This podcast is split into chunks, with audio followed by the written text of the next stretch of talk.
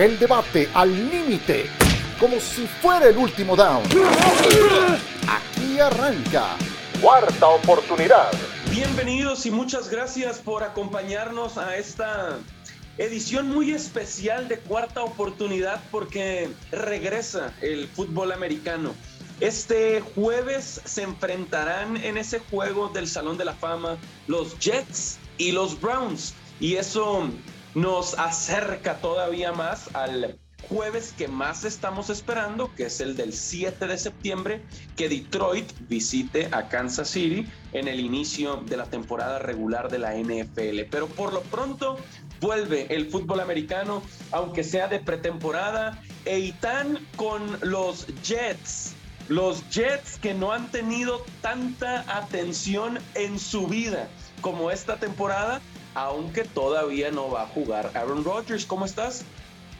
Yo bien, pero sí han tenido mucha atención. Lo que pasa es que eras muy joven, tus papás también, pero yo, no. Así, Eitan, hace 50 años. ah, bueno, está bien, tú no habías nacido. Yo tampoco, pero sí pero así de atención, Eitan, que no va a jugar todavía eh, Aaron Rodgers, me parece un buen tema. Normalmente no juega en pretemporada, de hecho no lo hace desde el 2018, evidentemente con Green Bay. ¿Crees que debería o no debería jugar Eitan? Estaba pensando, yo creo que no tendría que jugar hoy, no tiene que estar hoy Aaron Rodgers, entonces no tengo problemas con que no juegue. Ok, Javo, yo creo que sí debería jugar porque no conoce a estos compañeros. ¿Tú qué piensas? Hola, eh, ¿cómo estás, mi querido Sergio, Eitan, Ramiro? Eh, a ver, entiendo, entiendo, sí, porque se, se, está conociendo. Pero sabes que no creo que le haga mucha falta, sobre todo si consideramos que durante muchos años acabó eh, cambiando de receptores. Durante algunos años tuvo que estar buscando siempre receptores diferentes. De hecho, se quejaba siempre de ello. Pero también, como decía eh, Robert Sare, quien es el eh, entrenador en jefe del equipo de los Jets, 39 años de edad, cumple 40 en diciembre. ¿Para qué exponer a tu mejor jugador? Creo que hacen bien en reservarlo, porque además los buenos jugadores me parece se acaban entendiendo en la cancha, Sergio. Así que creo que pueden guardarlo unas dos semanitas más de pretemporada todavía. Ok, hay posibilidades, Ramiro, de que solo jueguen el último partido de pretemporada, que lo que yo he escuchado públicamente de Aaron Rodgers es que él prefiere las prácticas conjuntas, esas que tienen ahora los Jets con otros equipos, que en este caso serán Carolina y Tampa Bay, más que los juegos de pretemporada. ¿Qué tanto sirven esas prácticas conjuntas en tu experiencia, Ramiro? Hola Sergio, este Itán eh, Trejo Garay, mi buen amigo.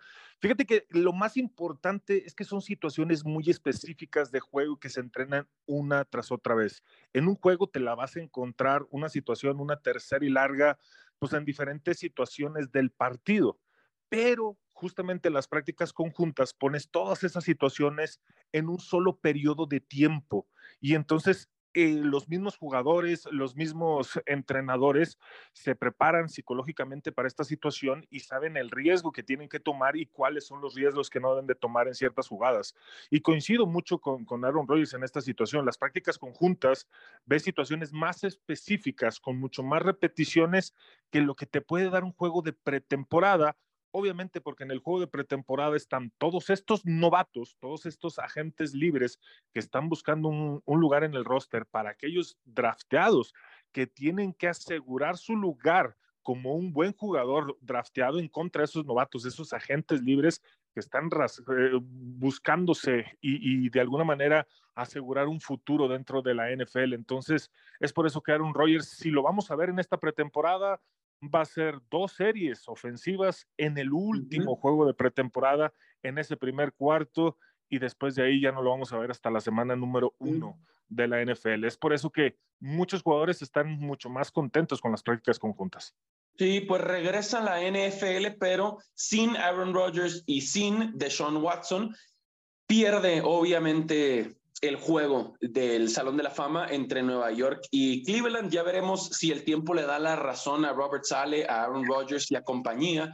Por lo pronto, Eitan, ¿qué te pareció lo de Sean Payton tirándole a Nathaniel Hackett, ahora coordinador ofensivo de los Jets, diciendo que hizo uno de los peores trabajos en la historia de la NFL cuando fue head coach de Denver. Mi Javo, ¿tú qué piensas? Dímelo por favor, Eitan no sabe ni cómo defenderlo. Mientras lo sigue pensando Eitan, a ver, eh, es, es, algo raro que realmente ocurra porque yo diría que ningún deporte profesional se acaba escuchando públicamente a algún nuevo entrenador quejándose del anterior. Sí es inusual, la última polémica que recuerdo de Sean Payton fue aquel eh, Bounty Gate, donde pues acabó siendo protagonista, a querer o no. No directamente, pero sí indirectamente. Ahora, eh, sí llama la atención, es, es raro, insisto, no está bien definitivamente, porque hay un código no escrito entre gitanos, no nos leemos las manos. Pero les digo algo, me parece que fue lo mejor que pudo pasarle a los Jets por la reacción de Aaron Rodgers defendiendo a su entrenador, la forma tan, tan eh, enérgica en que lo hace Aaron Rodgers, porque esto es como eh, que él ahora toma el papel de líder dentro del equipo, es decir, que llega un jugador del calibre de Aaron Rodgers con el talento que tiene y asume el papel de líder del equipo, le viene muy bien. Y otra cosa en la que también acaba ganando el equipo de los Jets es en el hecho de que esto, esta, esta defensa de un entrenador eh, como Nathaniel Hackett, que fue coordinador ofensivo de él cuando jugaba con Green Bay y ahora lo será aquí con los Jets, creo que acaba haciendo que el equipo en general acabe cerrando filas, es decir, que se acaben uniendo todos en pos de un objetivo, es decir, que sea un grupo, algo así como el barrio te respalda, así le dijeron a, Daniel Hackett. Y entonces creo que de esto sale ganando el equipo de los Jets. Y ojo, que ya me estoy saboreando la semana 5 cuando se enfrente el equipo de Denver a los Jets, mi querido Sergio. Sí, sí, sí. A mí me encanta que calienten los partidos. De entrada eso, 8 de octubre, los Jets estarán en Denver y ahí los tendremos a todos. Rogers, que entre otras cosas dijo que quizá Hackett es su entrenador favorito de toda su carrera en la NFL, que sus formas y su personalidad, y luego dijo, es un gran hombre de familia y es un tremendo papá, etcétera, ¿no? Sí, a, ver, yo ahí tengo, creo que no hemos sido lo suficientemente fuertes o críticos con Sean Payton. Yo creo que se equivocó feo el coach de los Broncos y no creo, no sé qué de bueno le puede traer a Denver. No, entiendo qué beneficio le trae a su equipo los comentarios que hizo Sean Payton. Sacó el paraguas. A ver, explícame eso, explícame eso. O sea, para mí, para mí es, denme tiempo de trabajar, esto estaba hecho un desastre. Eh, pues en la yo, bueno, no sé, con lo que él cobra, no tiene mucho tiempo que digamos, ¿no? Entonces, al contrario, yo creo que se puso mucha presión, porque en esa misma entrevista no nada más dijo que Hackett era malo, dijo que el equipo era un roster de playoff y es poco probable, creo yo, que Denver vaya a playoffs, muy poco yo, Yo, yo creo que sí buscaba algún beneficio en este caso, que era, perdón que interrumpa, pero es el hecho de que de quitarle un poco de presión a Russell Wilson, porque los, los, las críticas, no solamente las críticas eran para Hackett, sino también para Russell Wilson. Y decirle, el, el que tuvo la culpa aquí fue Hackett. Este muchacho, mi coreback, es un gran jugador material de, de playoffs, que además ya llegó a dos Super Bowls. Creo que por ahí quizá puda, puedo entenderlo. No se justifica, evidentemente, pero quizá va por ahí como defender ahora a su equipo de que no era tan malo como parecía el año pasado, ¿no? No, pero no puedes hacer, en definitiva, yo ahí voy a coincidir, como dice Itán, se equivocó y muy feo, o sea, gacho en la forma de criticar lo que se había hecho eh, en anterior. Y el mismo Hackett dio en una entrevista, obviamente sin mencionar nombres, que es una casa de cristal, no puedes hacer este tipo de cosas. No sé, vaya, es como cuidar la integridad de tu compañero de trabajo, como cuando estás en el terreno de juego, que no buscas lesionar a alguien, es exactamente lo mismo. Creo que Aaron Rodgers en la declaración que dio, creo que va por ahí, como le estaba diciendo Sergio, va por ahí, o sea, se siente intimidado, se siente con miedo a no hacer bien las cosas, habla bien del equipo, que es un roster que es de playoff, pero tan mal fue el trabajo anterior que le va a costar como reprogramar a los jugadores de playoff para que puedan estar ahí, pero no puedes hacer ese tipo de declaraciones. No me había tocado a lo largo de la historia, desde que tengo uso de razón, que un head coach llegando empieza a criticar o, simplemente a desacreditar, en este caso, las malas acciones del equipo por culpa de su antecesor. Entonces creo que muy mal ahí está tendiendo la camita por si llega a ser un fracaso esta temporada. Sí, sí, sí, pero muy interesante, eso sí, también. A ver, tan sabe que se equivocó o le dijeron que se equivocó, que le pidieron que se disculpara o le nació disculparse. Lo que haya sido, ya Sean Payton dice, me equivoqué y tal, pero ahí quedaron las declaraciones y el 8 de octubre se van a ver las caras y otra vez, a mí me encanta que, que calienten los juegos de, de, esta manera. Sean Payton, que viene de ser un gran analista en FS1 en Estados Unidos, hizo un gran trabajo hablando de fútbol americano, a ver cómo le va en su regreso. Mm, no, no, no, sí. no, no, estoy tan seguro de un gran trabajo. No, no, no, ¿Cuándo? A ver, Sergio. ¿Cuándo como analista dijo algo parecido a lo que dijo ahora?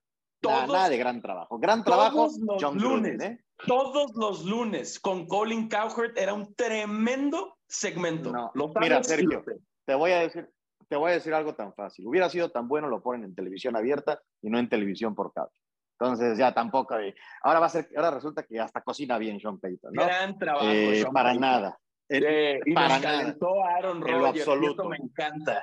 Se lo agradezco, se lo agradezco. Háblame de Joe Burrow, Eitan, aprovechándote. Lesión muscular en la pantorrilla. Primero dijeron varias semanas fuera, ahora no hay duda de que debería estar listo para jugar el 10 de septiembre en Cleveland contra los Browns, semana 1.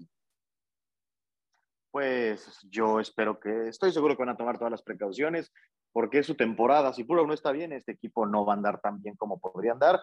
Si tiene que perderse un par de semanas de temporada regular para estar al 100, creo que está claro que ese es el camino para Cincinnati. Es una pena, es la, pre la pretemporada para los estrellas solo sirven para lesionarse, no sirve para nada más. Entonces, qué lástima que, que haya ocurrido esto con una de las estrellas. De... Sí, sí, sí, sin duda, sin duda. Mi Javo, ¿tú crees que puede afectar en algo rumbo a la semana 1 o rumbo a su carrera, su negociación, etcétera? No creo, y no debería, Sergio, porque estás hablando de uno de los mejores corebacks de la NFL, muy joven todavía, con un gran futuro, si las lesiones le, le permiten, porque cada temporada acaba sufriendo alguna lesión. De hecho, la final de conferencia eh, americana del año pasado también acabó, o de la temporada pasada acabó eh, lesionado, pero eh, me parece que esto es normal cuando hablamos de un jugador que es el blanco de una defensiva. Todo el mundo quiere llegar a tundirle a un eh, coreback y bueno, le ha pasado factura justamente a, a, a. Yo creo que, eh, coincidiendo con lo que dice Itán, es tu principal activo para el equipo de Cincinnati, así que tienes que cuidarlo. Si necesitas aguantarte dos o tres semanas de temporada regular sin Joe Burrow, creo que valdrá la pena porque será más importante ganar en noviembre, ganar en diciembre, que ganar en septiembre. Le pasó el año pasado, que arrancó con marca de 0-2 Cincinnati y después alcanzó a llegar hasta las finales de, de, conferencia. Y no creo que le afecte en términos de su nuevo contrato, eh, Sergio, porque uh -huh. tienes a tu mejor jugador y de todas las lesiones ha salido y ha seguido jugando bien. Así que yo creo que tienes que seguir apostando por este jugador, por un futuro largo, ojalá con el equipo, y ojalá que también las lesiones eh, no sean tan graves. Pero me parece que es, eh, sí, es, es triste, no, no está padre. Yo no soy aficionado de Cincinnati, pero soy aficionado a la NFL. No me gusta ver a buenos jugadores lesionados, pero esto es así y ojalá se recupere pronto, eh, pero sin duda creo que es el futuro y tendrá que seguir apostando por él, Cincinnati. Sí, sí, sí, sí, totalmente. A ver, queda claro, después de cómo llega a la NFL, las sensaciones que deja, se lesiona y luego cómo va y compite hasta el Super Bowl hace un par de campañas. Eso, Ramiro, y que ahora los Chargers hayan firmado a Herbert por cinco años y más de 260 millones de dólares. Ese es el dinero que merece Burrow más que Herbert, ¿no? También. Sí, mucho más. Yo creo que te lo ha comprobado. Regresó después de aquella lesión en la rodilla izquierda, donde se pierde la mitad de la temporada, que estaba haciendo un gran trabajo.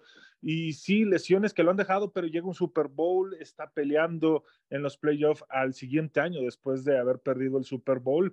Y pues Justin Herbert está ahí haciendo las cosas, es obviamente la cara de la franquicia, va a tener una buena temporada pero todavía le falta desarrollar. Si a él estás dando esa cantidad de dinero, pues a Joe Burrow, ya llegando a un Super Bowl, tendría que tener un poquito más. Lo que me preocupa es lo de Joe Burrow. Creo que eso es parte de la consecuencia de esa primera temporada, esa lesión en la rodilla izquierda, donde sigue teniendo problemas con la línea ofensiva. El cuerpo tiene que compensar de alguna manera y son cositas que te van cobrando factura Y es por eso que e, esta distensión no es desgarre, es una distensión, no se llegó a romper el músculo por completo.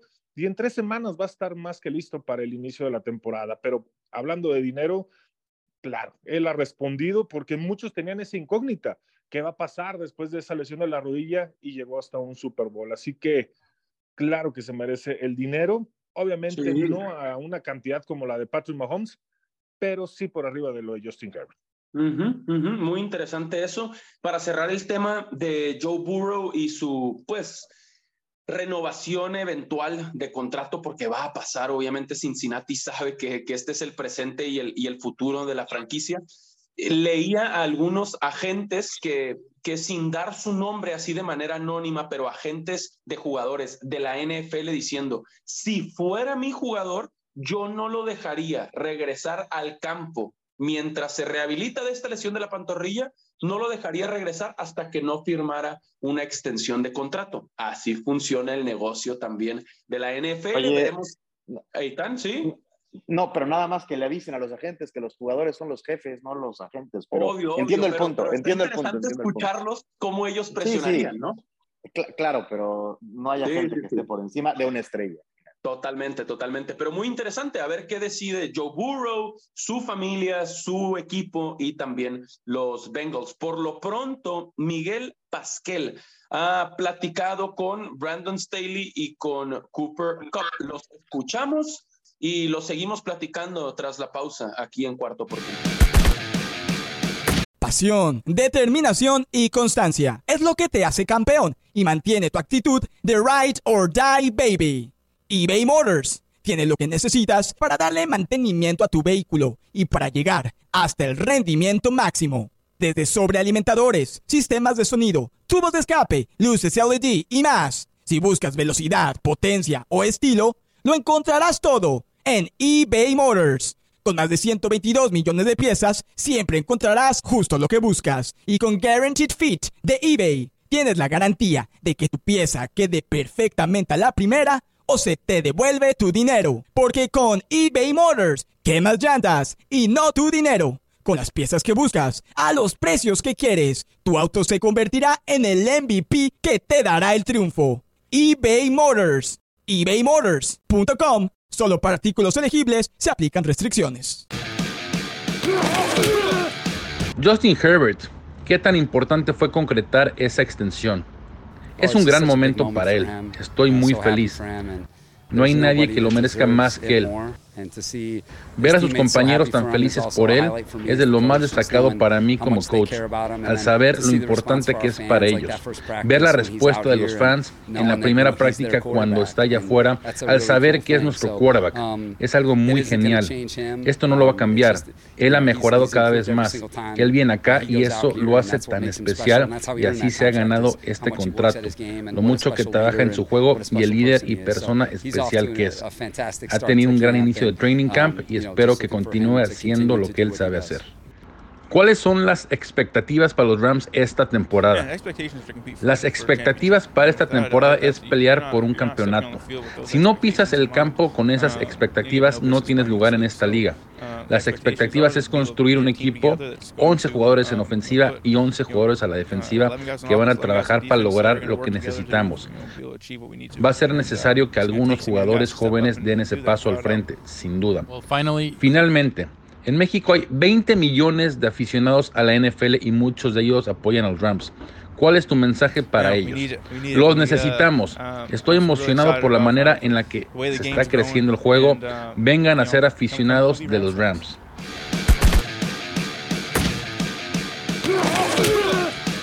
Seitan Benerra, Javier Trejogará y Ramiro Pruneda y Sergio Dip. Gracias por continuar con nosotros, por como siempre descargarnos, escucharnos, compartirnos, etcétera. Regresa la NFL, mi Javo, y los corredores siguen sin trabajo. Ahora Ezekiel Elliott ha sido noticia, primera visita de agencia libre, estuvo en Nueva Inglaterra. ¿Qué piensas de Elliott y de toda esta situación, mi Javo? Bien interesante el tema y más cuando tenemos aquí en este panel a uno de los principales críticos de los corredores, ya lo estaremos escuchando. Yo no soy crítico de los corredores. Ah, mira, ¿quién habló, quién habló de Itán? Yo, mero, Itán, ah, yo, mero. Ah, Me quedó el saco, me lo pongo ah, pues sí. feliz de la vida. Pues ahí está.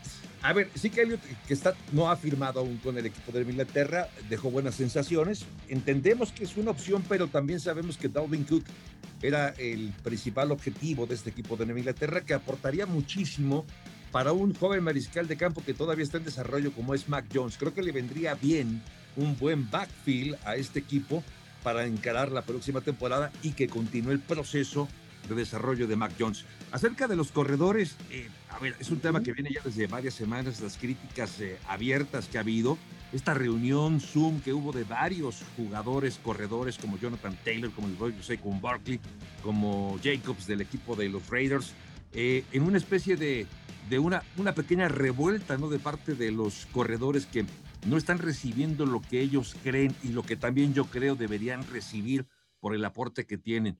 Eh, sí creo que es un tema que no va a acabar aquí.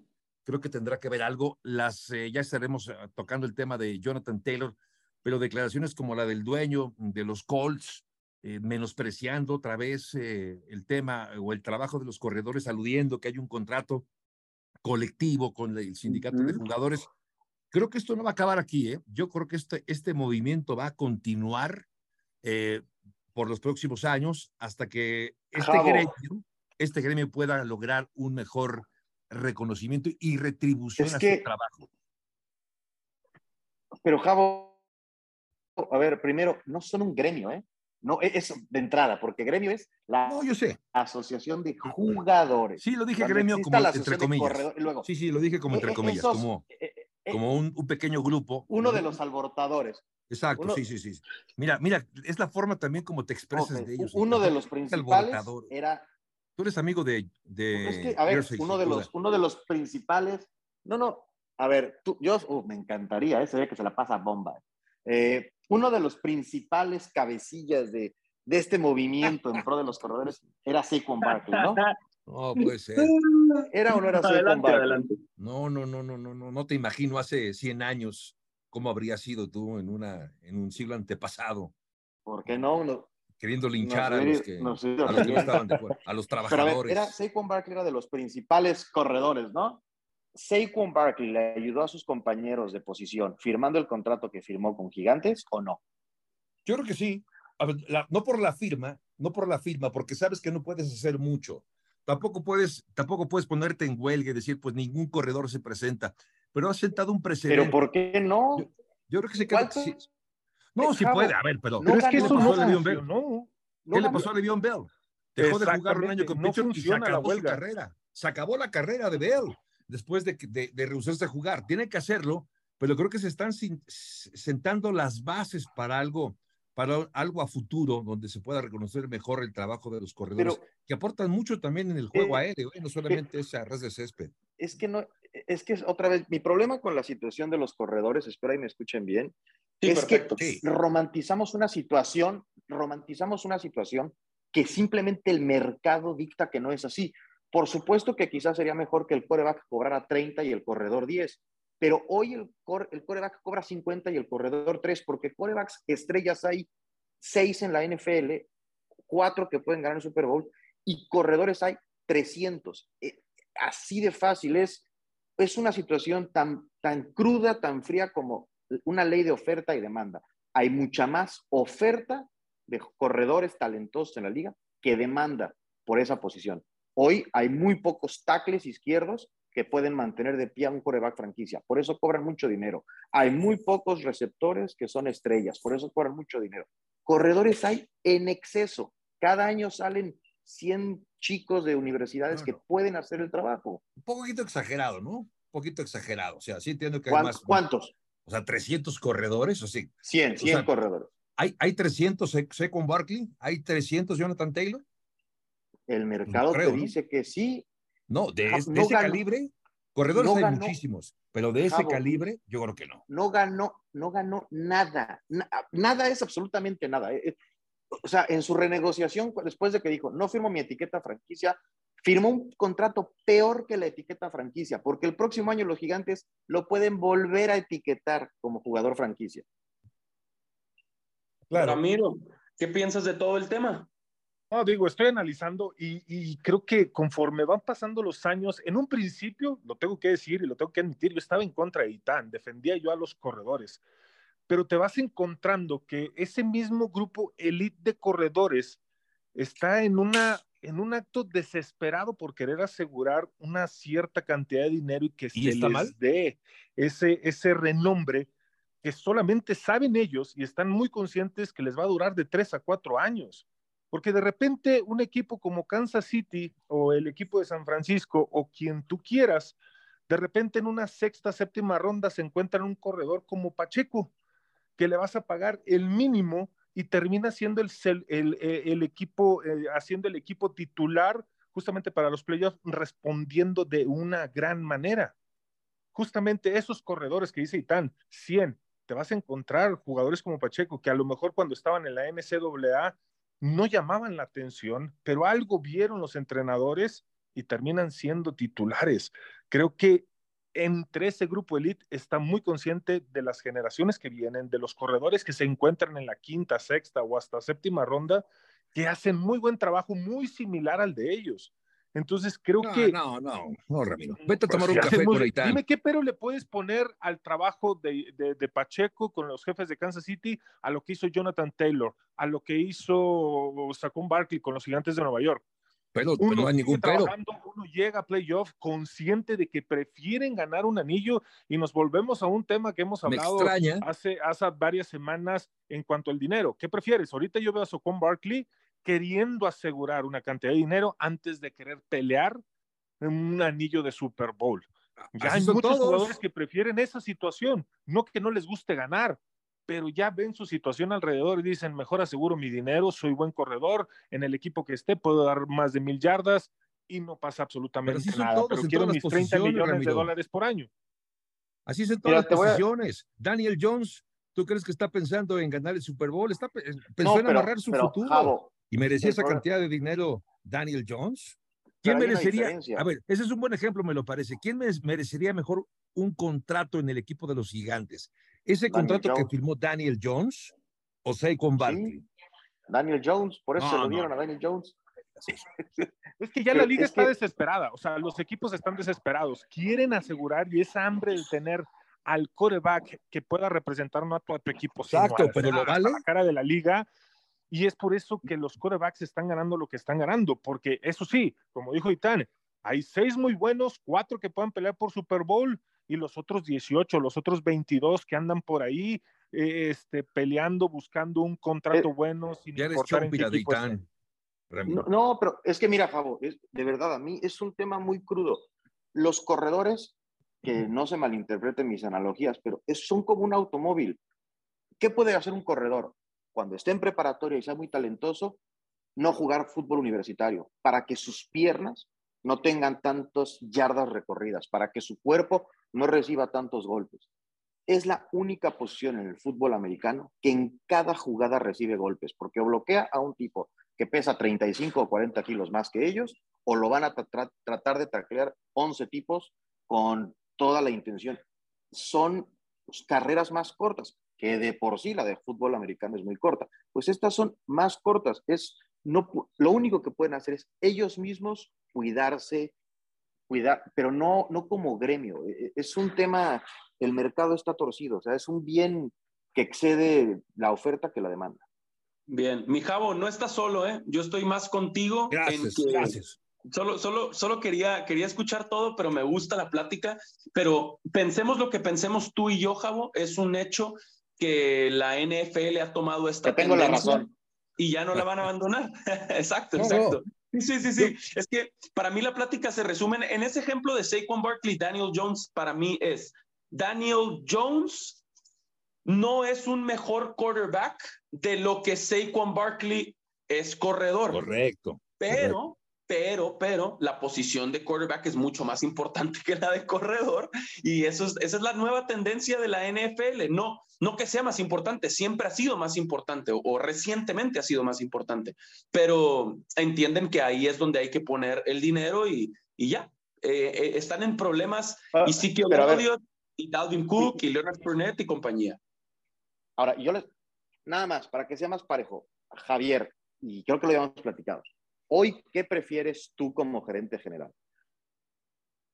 ¿Al mejor receptor de la NFL o al mejor corredor de la NFL?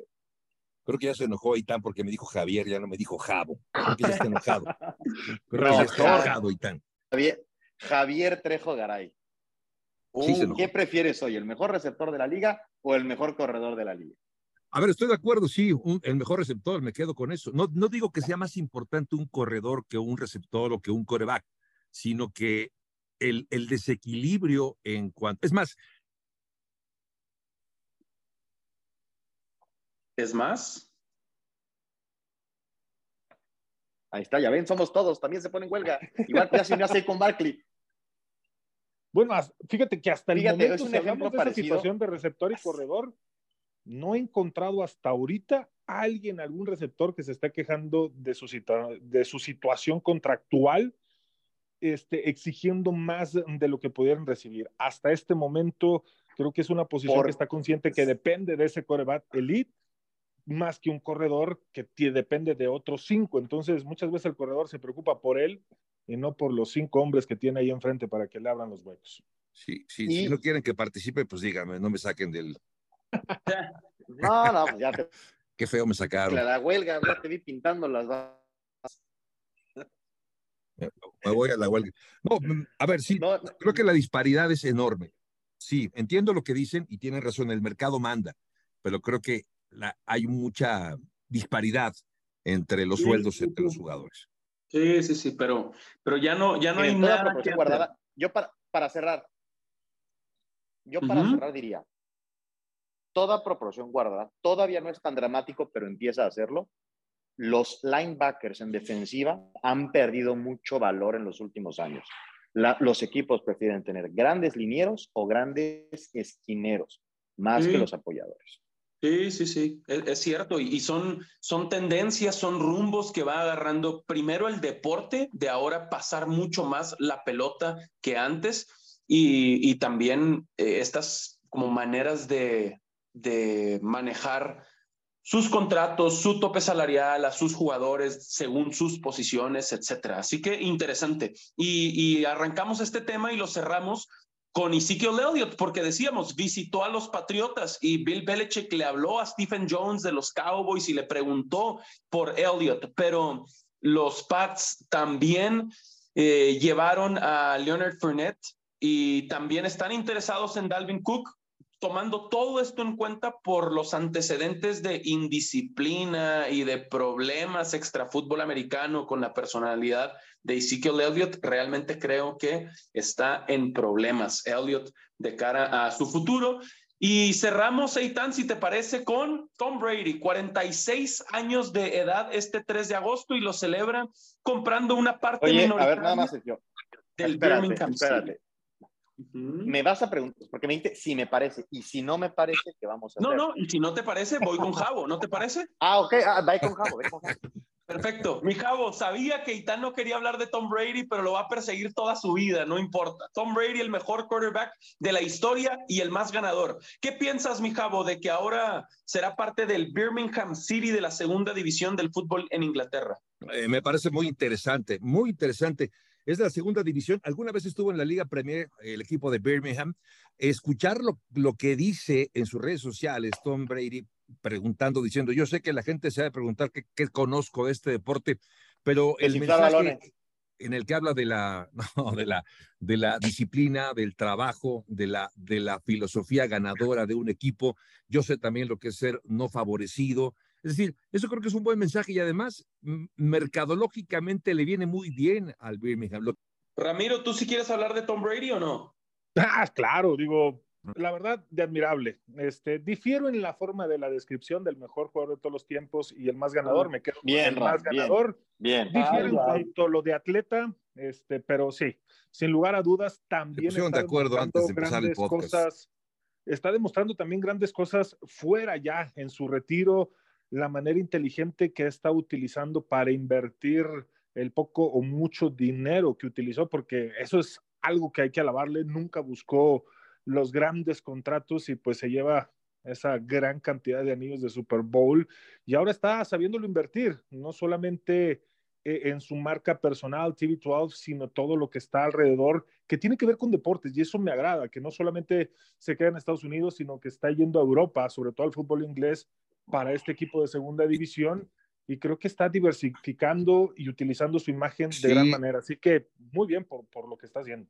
Porque también es, es socio minoritario de un equipo del Campeonato Mundial de Resistencia, ¿eh? también se metió al automovilismo, que no es el primer ex personaje del fútbol americano que ha estado en el automovilismo. Jerry Glanville estuvo también, Joe Gibbs también estuvo con pues, NASCAR, de, la, de la NASCAR, y no es, en este caso no es NASCAR para Tom pero sí del Campeonato Mundial de Resistencia Europeo, es decir, de los autos que corren las 24 horas de Le Mans. Está interesante pues lo de, lo de Tom Brady, la diversificación, como dice Ramiro.